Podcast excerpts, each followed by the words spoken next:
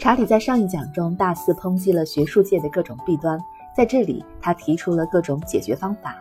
这次发表在1998年哈佛法学院入学五十周年同学会上的演讲，关注的是一个非常复杂的问题——精英教育的狭隘性，并把它分成了几个部分。查理提出的各种解决方法，为这个问题提供了一个令人满意的答案。通过一系列巧妙的提问，查理断定律师等专业人士缺乏跨学科技能，这损害到他们自身的利益。根据他自己广泛的跨学科研究，查理指出，有一些潜意识的心理倾向妨碍了人们充分地扩大他们自身的视野。不管怎样，他为这个问题提出了独特的、令人印象深刻的解决方法。专业人士需要更多的跨学科技能。哈佛法学院一九四八届毕业生五十周年团聚，一九九八年四月二十四日。今天，为了纪念我们以前的教授，我想效仿苏格拉底，来玩一次自问自答的游戏。我将提出并简单的回答五个问题：一、是否广大专业人士都需要更多的跨学科技能？二、我们的教育提供了足够的跨学科知识吗？三、对于大部分软科学而言，什么样的跨学科教育才是可行的、最好的？四、过去五十年来，精英学府在提供好的跨学科教育方面取得了什么进展？五、哪些教育实践能够加快这个进程？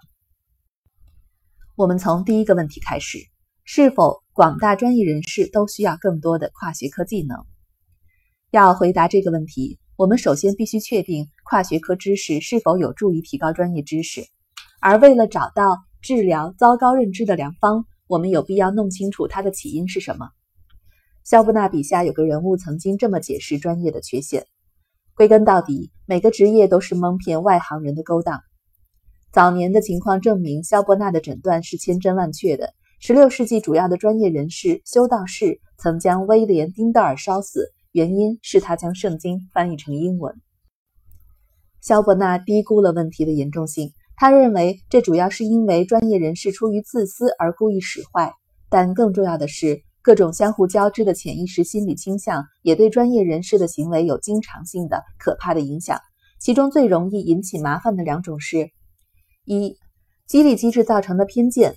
拥有这种天生的认知偏见的专业人士会认为，对他们自己有利的，就是对客户和整个文明社会有利的。二、铁锤人倾向这个名称来自那句谚语：在只有铁锤的人看来，每个问题都非常像一颗钉子。治疗铁锤人倾向的良方很简单：如果一个人拥有许多跨学科技能，那么根据定义，他就拥有了许多工具，因此能够尽可能的少犯铁锤人倾向引起的认知错误。此外，当他拥有足够多的跨学科知识，从实用心理学中了解到，在一生中他必须与自己和其他人身上那两种我上面提到的倾向做斗争，那么他就在通往普世智慧的道路上迈出了有建设性的一步。如果 A 是狭隘的专业教条，而 B 则是来自其他学科的超级有用的概念，那么很明显，拥有 A 加上 B 的专业人士，通常比只掌握 A 的可怜虫优秀得多。这不是板上钉钉的事吗？因而，人们不去获取更多币的理由只有一个：他需要掌握 A，而且生活中有许多其他要紧事情，所以去获取更多 B 是不可行的。后面我将会证明，这种只掌握一门学科的理由，至少对大多数有天分的人来说是站不住脚的。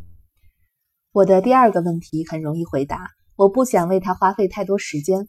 我们的教育太过局限在一个学科里面，重大的问题往往牵涉到许多学科。相应的，用单一学科来解决这些问题，就像玩桥牌的时候一心只想靠将牌取胜，这是很神经的，跟风帽匠的茶话会差不多。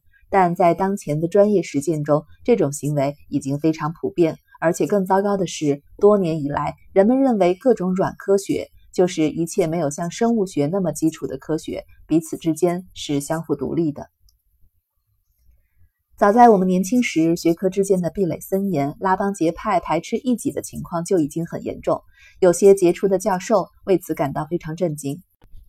例如，阿尔弗雷德·诺斯·怀特海很早就对此敲响了警钟，曾语重心长地指出，各个学科之间的割裂是非常有害的。自那以后，许多精英教育机构越来越认可怀特海的观点，他们着力于改善这种学科隔离的状况，引进了跨学科教育。结果，许多奋斗在各个学科边缘的勇士赢得了喝彩声，其中的佼佼者就有哈佛大学的 E.O. 威尔森和加州理工学院的莱纳斯·鲍林。当今的高等学府提供的跨学科教育比我们上学的时候多，这么做显然是正确的。那么第三个问题自然是这样的：现在要达到的目标是什么？对于大部分软科学而言，什么样的跨学科教育才是可行的、最好的？这个问题也很容易回答。我们只需要检验一下最成功的专业教育，找出里面有哪些重要元素，然后把这些元素组合起来，就能得到合理的解决方法。至于最佳的专业教育模型，我们不能去没有竞争压力的教育学院之类的学校找，因为他们深受上面提到的两种负面心理倾向和其他不良风气的影响。我们应该到那些对教育质量要求最严格、对教育结果的检查最严密的地方去找。这就把我们带到了一个合乎逻辑的地方：大获成功，并在今天已经成为必修课的飞行员训练。没错。我的意思是，如果伟大的哈佛能够多借鉴飞行员的训练，它现在会变得更加出色。跟其他行业相同，在飞行行业，铁锤人倾向的糟糕效应会带来巨大的危险。我们不希望一个飞行员遇到危险的时候就把它当做危险 X，因为他脑子里只有一个危险 X 模型。我们对飞行员的训练是依照一个严格的六要素系统进行的。这六种要素包括：一。要教给他足够全面的知识，让他能够熟练地掌握飞行中用得到的一切知识。二，把这些知识通通教给他，不仅是为了让他能够通过一两次考试，而是为了让他能够熟练地应用这些知识，甚至能够同时处理两三种相互交织的复杂的危险情况。三。就像任何一个优秀的代数学家，他要学会有时采用正向思维，有时采用逆向思维，这样他就能够明白什么时候应该把主要的注意力放在他想要的那些事情上，而什么时候放在他想要避免的那些事情上。四，他必须接受各门学科的训练，力求把他未来因为错误操作而造成的损失可能性降到最低。最重要的操作步骤必须得到最严格的训练，达到最高的掌握水平。五，他必须养成核对检查清单的习惯。六，在接受最初的训练之后，他必须常规性的保持对这些知识的掌握，经常使用飞行模拟器，以免那些应付罕见重要问题的知识因为长期不用而生疏。这个显然正确的六要素系统对高风险的专业教育提出了严格的要求。人类头脑的结构决定了我们需要这样的系统，因此培养人们具备解决重大问题能力的教育也必须具备这些要素，而且必须大大增加这六个要素所涵盖的内容。不然的话，还能怎么样呢？因而，下面的道理是不证自明的。在试图把优秀学生培养成优秀人才的精英教育中，如果想要得到最佳的结果，我们必须让学生学习大量的跨学科知识，持久地掌握能够应用自如的所有必要技能，拥有根据实际情况综合熟练使用各种知识的能力，以及证明代数问题用得到的那些正向思考和逆向思考的技巧，再加上核对检查清单的终身习惯。若要获取全面的普世智慧，没有别的办法，更没有捷径。这个任务。涵盖的知识面特别广，乍看之下令人望而生畏，似乎是不可能完成的。但仔细想想，它其实没有那么难。前提是我们考虑到了下面三个因素：首先，所有必要技能这个概念让我们明白，我们无需让每个人都精通天体力学，也无需让每个人都精通其他各门学科。事实上，只要让每个人掌握每个学科中真正的大道理就够了。这些大道理并不算多，他们相互之间的关系也没那么复杂。只要拥有足够的天赋和时间，大多数人都能够拥有一种跨学科知识。其次，在精英教育中，我们拥有足够多的天赋和时间。毕竟，我们的学生都是百里挑一，而平均而言，我们的老师更是比学生更优秀。我们有差不多十三年的时间可以用来把十二岁的聪明学生打造成优秀的职业人士。第三。逆向思考和使用检查清单是很容易学到的，无论是在飞行时还是在生活中。我们知道，当代也有许多本杰明·富兰克林式的人物，他们一接受正式教育的时间比现在大量优秀的年轻人少，却获得了巨大的跨学科综合能力；二，从而使得他们在本专业的表现更加出色，而非更加糟糕，尽管他们花了不少时间分心去学本专业以外的知识。我们有这么多优秀的教师、学生和时间，还有许多成功的跨学科大师作为楷模，却仍然未能将铁锤人倾向的负面影响最小化。说明，如果我们安于现状或者害怕改变，不努力去争取，你就无法大赢。这让我们提出了第四个问题：自从我们毕业之后，精英学府在提供最好的跨学科教育方面取得了什么进展吗？答案是。他们做了许多努力，改变教学方向，提供更多的跨学科教育。在犯了不少错误之后，现在整体的情况比以前好多了。但是整体情况尚未令人满意，仍然有许多有待改进的地方。例如，软科学界逐渐发现，如果几个来自不同学科的教授合作研究，或者一个教授曾经取得几个学科的学位，那么做出的研究成果会更好。但是，另外一种做法的效果通常是最好的，那就是补充法或者拿来主义法。这种方法鼓励各个学科无论看重其他学科什么知识，只管拿过来用。这种方法能够取得最好的效果，也许是因为它避开了扎根在传统学术中的争论，以及单一学科中固步自封引起的蠢行，而正是我们现在致力于改正的。不管怎么说，只要多多实行拿来主义，许多软科学学科就能减少铁锤人倾向引起的错误。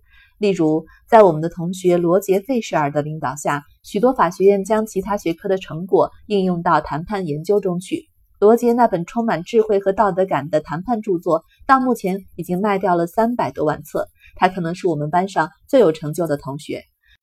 现在法学院还吸收了大量有用的经济学知识，甚至用博弈论来更好地理解经济竞争的原理，从而制定出更有针对性的反垄断法。经济学则吸取了生物学的公用品悲剧教训，正确地找到一只无形的脚，让它与亚当·斯密那只无形的手并存。现在甚至出现了行为经济学这门分支学科，明智地向心理学寻求了帮助。然而，像拿来主义这样极其随意的做法，给软科学带来的结果并不是百分之百令人满意的。实际上，它造成了一些糟糕的后果。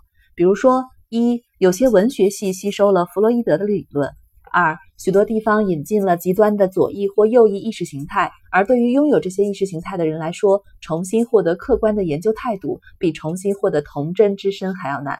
三，许多法学院和商学院采用了生搬硬套的有效市场理论。这些理论是一些研究公司理财的伪专家提出的。其中一个所谓的专家在解释伯克希尔哈萨维的成功投资时，总是加入运气标准差。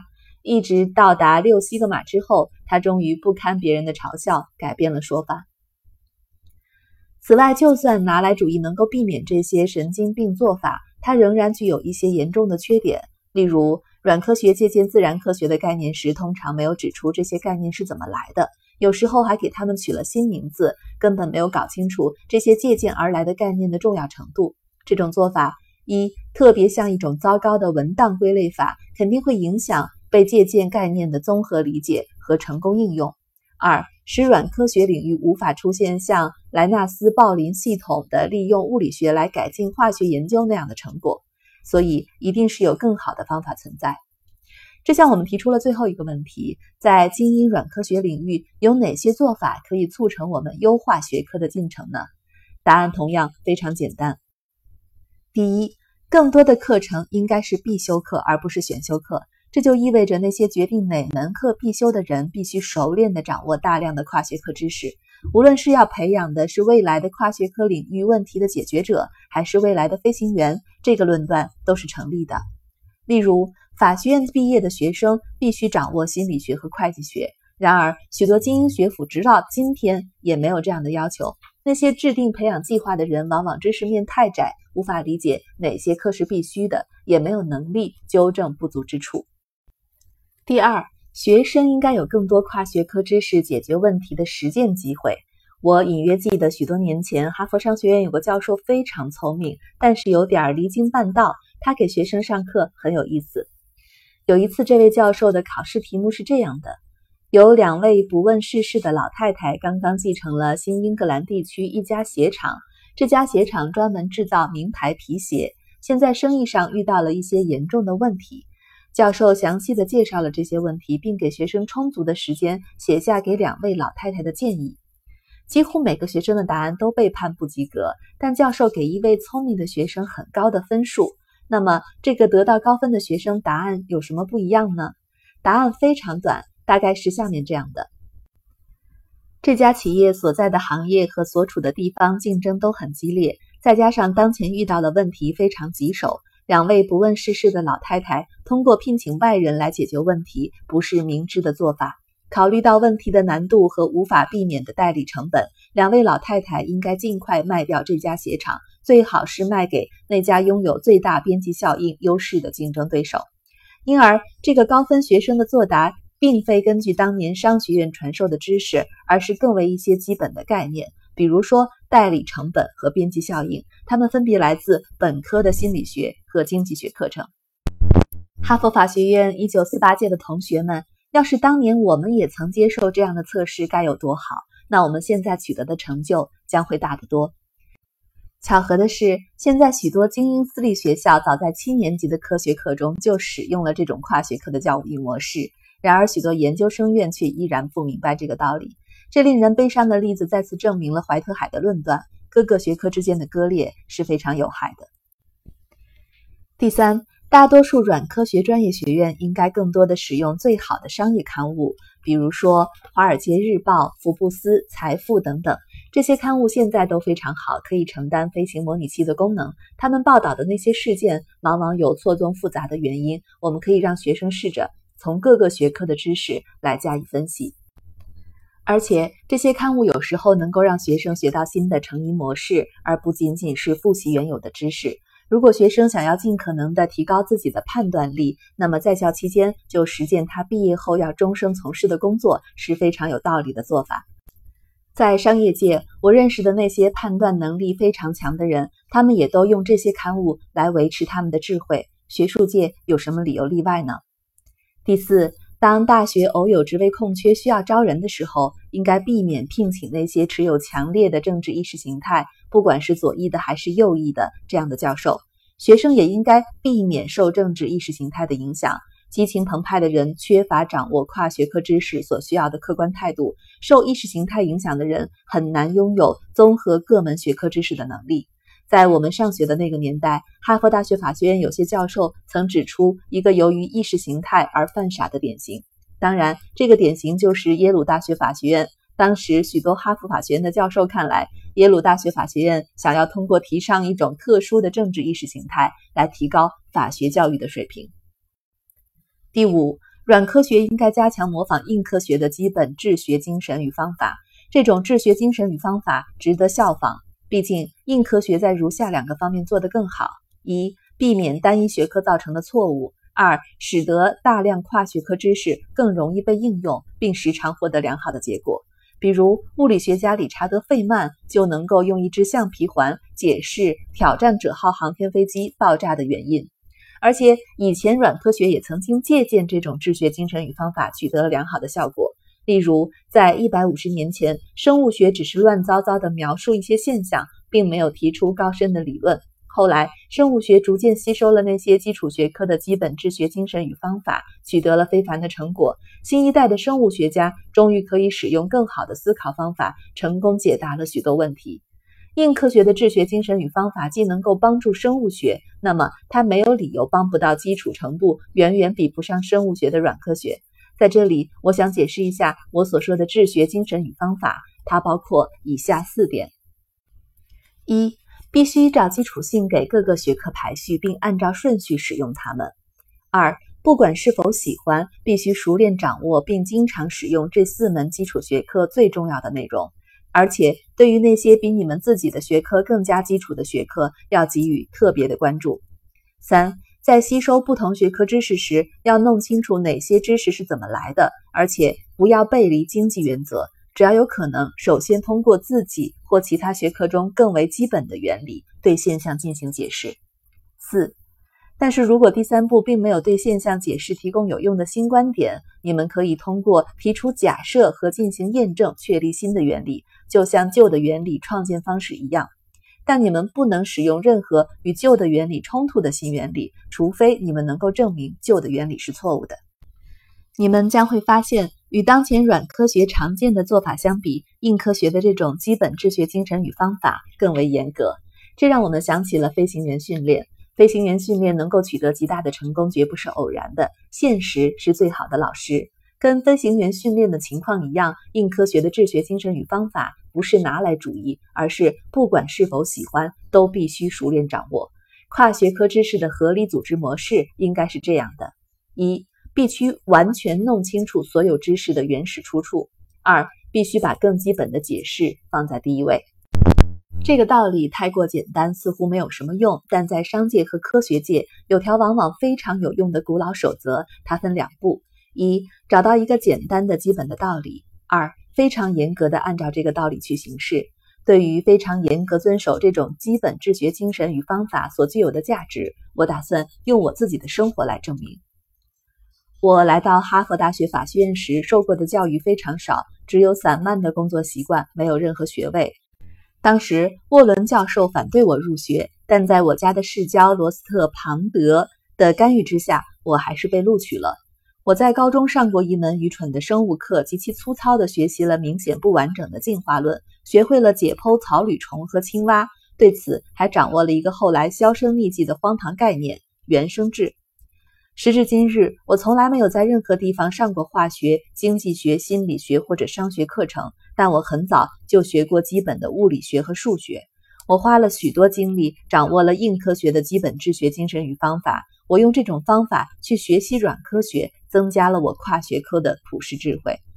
因而，我的生活无意间成了一种教育试验。一个很好的掌握了自己专业的人，在非常广阔的学术领域试验这种基本治学精神与方法的可行性和有效性。在利用非正式教育来弥补自己的知识缺陷的过程中，我发现，虽然我的学习意愿并不算非常强烈，但在这种基本治学精神与方法的指引下，我的能力得到了极大的提高。这远远超乎我原本的意料。我获得了大量最初都没有想到的好处。有时候，我觉得我就像蒙眼钉驴尾游戏中那个唯一没有被遮住眼睛的玩家。例如，我本来没有打算学习心理学。但这种基础治学的方法却引导我掌握了大量的心理学知识，给我带来了很大的好处。这些好处很值得我改日专门来讲一讲。今天我就不打算再多讲了。我已经通过尽可能简单的回答了我自己的问题，而且完成了这次演讲。我的答案中最让我感兴趣的是，虽然我说的一切并无新意，许多理性和受过良好教育的人早就说过了，但我批评的这些坏现象。在全美国的顶尖学府中仍然非常普遍。在这些高等学府的软科学院系，几乎每个教授都养成了单学科的思维习惯，即使在他自己的学院的马路对面就有一种更好的思维模型。在我看来，这种荒唐的现象意味着软科学院系的激励机制很成问题。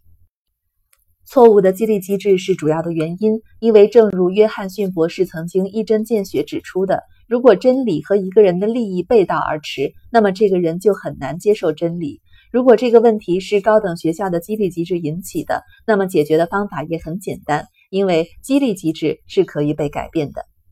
今天我不惜以自己的生活作为例子，我想要证明的是，软科学教育机构现在这样顽固的容忍单学科的狭隘，不但是毫无必要的，而且是没有好处的。如果让我来解决的话，我认为约翰逊博士的方法是可行的。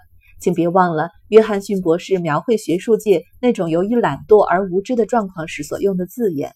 在约翰逊博士看来，这种行为就是背叛。